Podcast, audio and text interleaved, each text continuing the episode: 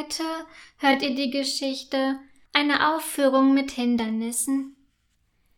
Die Theatergruppe der Grundschule hat zum Frühlingsbeginn ein Theaterstück eingeübt. In der Aula stehen schon Stühle und Bänke für die Zuschauer bereit. Einige Kinder haben schon ihre Kostüme an. Heute ist es soweit. In einer Stunde kommen die Zuschauer, sagt Frau Fiebler. Zieht euch jetzt alle eure Kostüme an und bleibt hinter dem Vorhang. Da kommt Max zu Frau Fiebler. Frau Fiebler, sagt er kleinlaut. Was ist denn los, Max? fragt diese.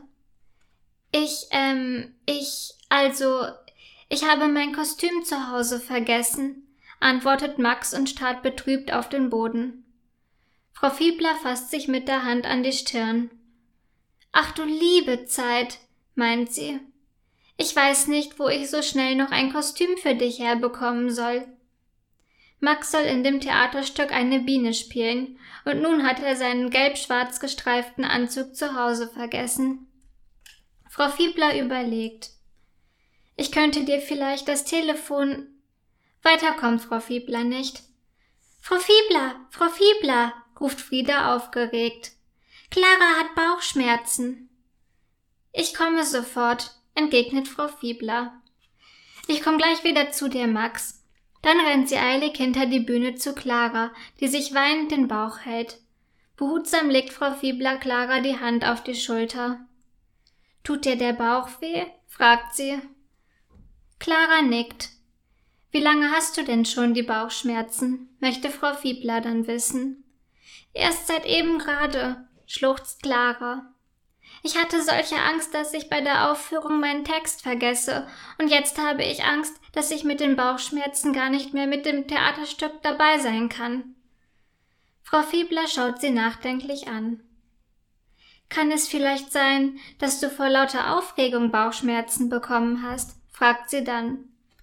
Clara zuckt mit den Schultern.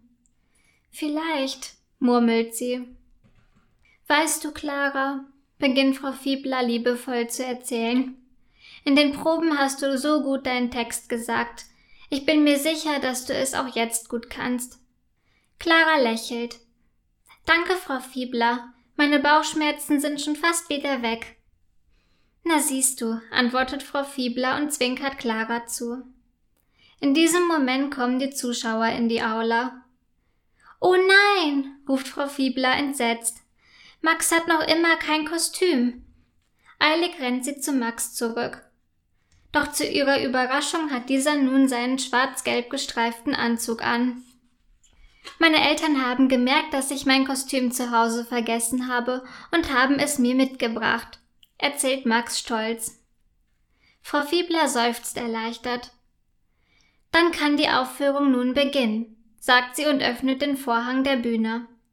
Voller Freude führen die Kinder das Theaterstück auf, und die Zuschauer applaudieren begeistert, als sie sich anschließend verbeugen.